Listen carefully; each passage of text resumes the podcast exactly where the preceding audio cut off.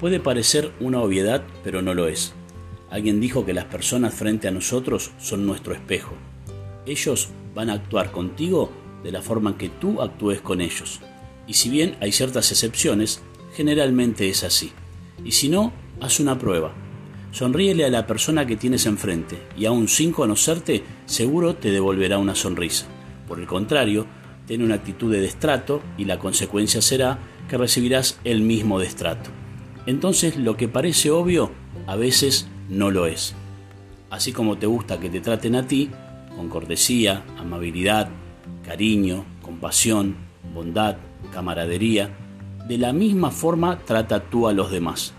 Lo que recibirás será muy gratificante a la hora de tratar con tu prójimo. Entonces, cada vez que tengas a alguien enfrente, recuerda, trátalo como te gustaría que te trataran a ti.